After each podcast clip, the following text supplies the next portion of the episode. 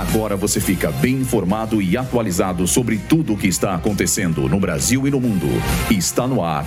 Boletim Rádio Gazeta Online. Novo salário mínimo deve entrar em vigor a partir de maio.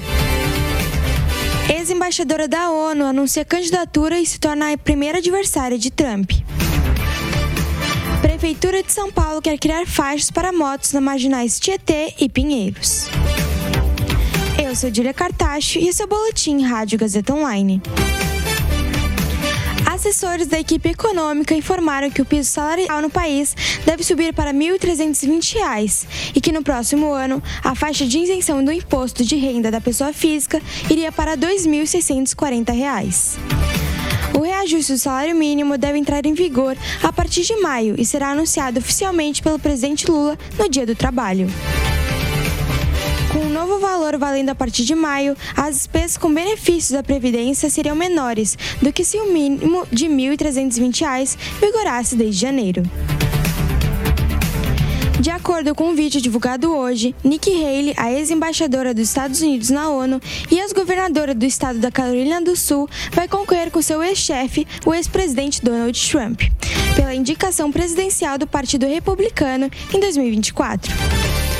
O anúncio da pré-candidatura de Haley como aspirante à Casa Branca era aguardado há várias semanas.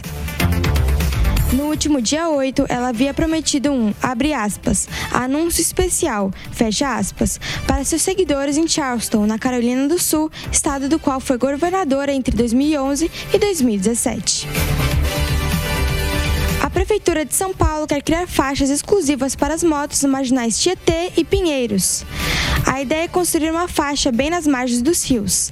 Segundo a gestão municipal, o projeto ainda está em estudo e é uma adaptação da faixa azul que já funciona na Avenida 23 de Maio.